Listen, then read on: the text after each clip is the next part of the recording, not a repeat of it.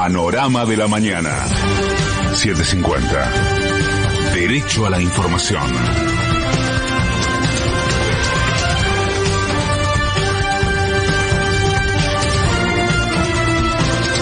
hora 6, un minuto, la temperatura y sensación térmica en Buenos Aires es de 18 grados 8 décimas. El cielo está despejado, humedad 61%.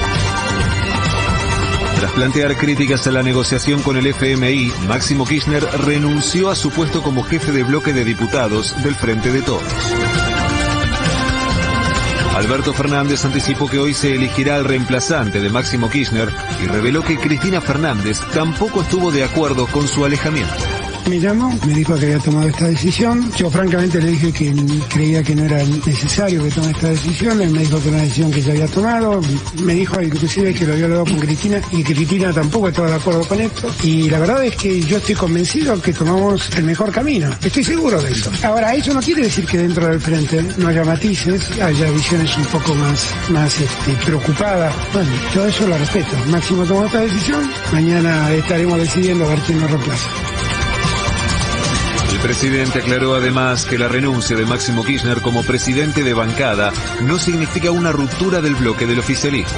No, yo, he hablado con Máximo, pero en ningún momento me habló de rupturas, ni de renuncias, ni nada por el estilo. Y yo ahí confío en su, responsabilidad, de su que Máximo, si yo dijera que Máximo obstruye sería injusto. Pero bueno, es su decisión. Yo como tantos queremos la unidad en el frente de todos y queremos preservarla. Y yo voy a poner mi parte para preservar esa siempre.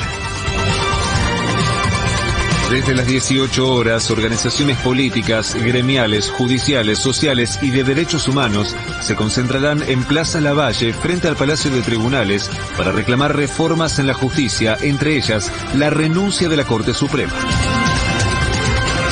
Hoy inicia el periodo de sesiones extraordinarias del Congreso que comenzará con el tratamiento del proyecto de reforma del Consejo de la Magistratura. En las últimas 24 horas se detectaron en el país 43.472 nuevos contagios de coronavirus y se confirmaron 285 muertes más por la enfermedad. El gobierno prorrogó hasta el 31 de junio el programa Precios Cuidados con sus modalidades de 3, 6, 12, 18 y 24 cuotas. El INDEC informó que en noviembre los salarios crecieron un 3,9% y superaron por quinto mes consecutivo el valor de la inflación. Patria Grande. El presidente de Perú, Pedro Castillo, anunció la renovación de todo su gabinete y remarcó que sus ministros y ministras están en constante evaluación. De afuera. Los cancilleres de Estados Unidos y Rusia mantendrán hoy una conversación telefónica para intentar reducir las tensiones por las tropas en la frontera de Ucrania.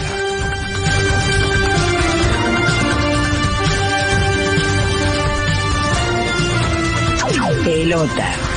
Desde las 20 y 30 en Córdoba, la Argentina enfrentará a Colombia por la fecha 16 de las eliminatorias para el Mundial de Qatar.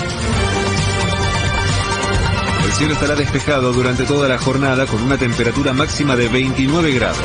En este momento la temperatura y sensación térmica en Buenos Aires es de 18 grados 8 décimas. El cielo está despejado, humedad 61%. Federico Martín. Panorama de la mañana. 750. Derecho a la información.